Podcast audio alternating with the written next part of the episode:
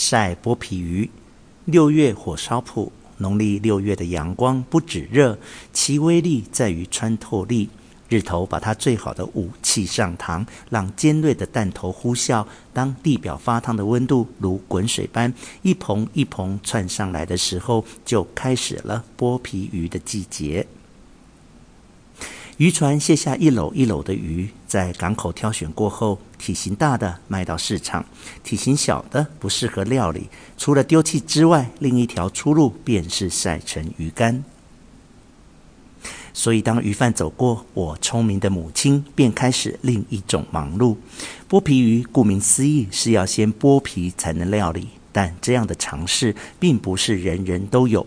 母亲说，她刚嫁来渔村的时候，第一次处理是拿着菜刀猛刮鱼鳞，这个举动让她被取笑了很多年。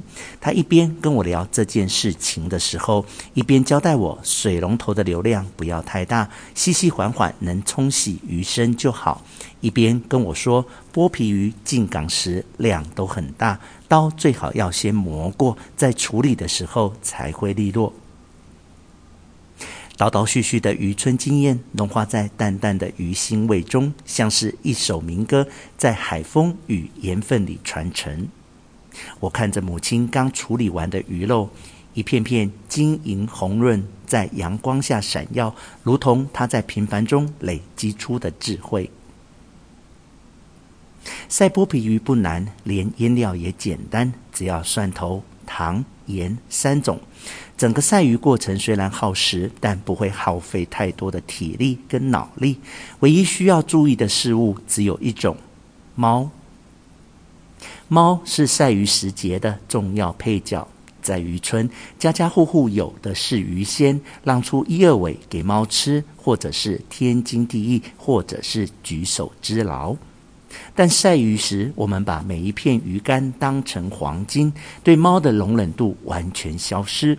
猫此时成了大反派，它们平常慵懒的眼神突然变得警醒而狠厉，平常孤傲的姿态现在成了贪婪狡猾的嘴脸。猫咪偷吃鱼，听来恼人，但其实我心里面是巴望着它们常来。多亏了它们蹑手蹑脚的演出，让晒鱼枯燥的渔村劳动转变成充满戏剧张力的资源保卫战。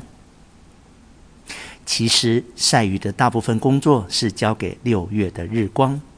原本恶毒的日光，此时如庖丁，翩翩的在鱼身上舞蹈。当那些光影身段飘忽回旋之后，鱼便逐渐干燥熟成，留下那特殊的焦糖味和咸香味，细绵绵的弥漫在空气中。有趣的是，这夏天的成品却适合等到冬日再来品尝。尤其是过年期间，阴雨密绵绵的裹住了整个北台湾，在寒气入骨、直打哆嗦之际，在自家前院升起简单炉火，方块鱼竿在炉火上围制，那一小片眼沉沉的鱼竿，如火魄一般凝聚了夏日的海洋气味。当温度让它再一次释放那焦糖味和咸香味时，味觉经常让我脑海激荡出某些视觉：穿着短汗衫的渔民，鱼尾行驶过的波痕泡沫，渔船上一枚一枚巨大的灯泡，冰店里五颜六色的配料，那些蒙太奇似的夏日景象，忽地出现在凛凛的寒冬。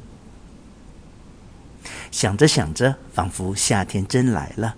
太阳照在头顶，冬雨再藏，似乎也无庸烦忧了。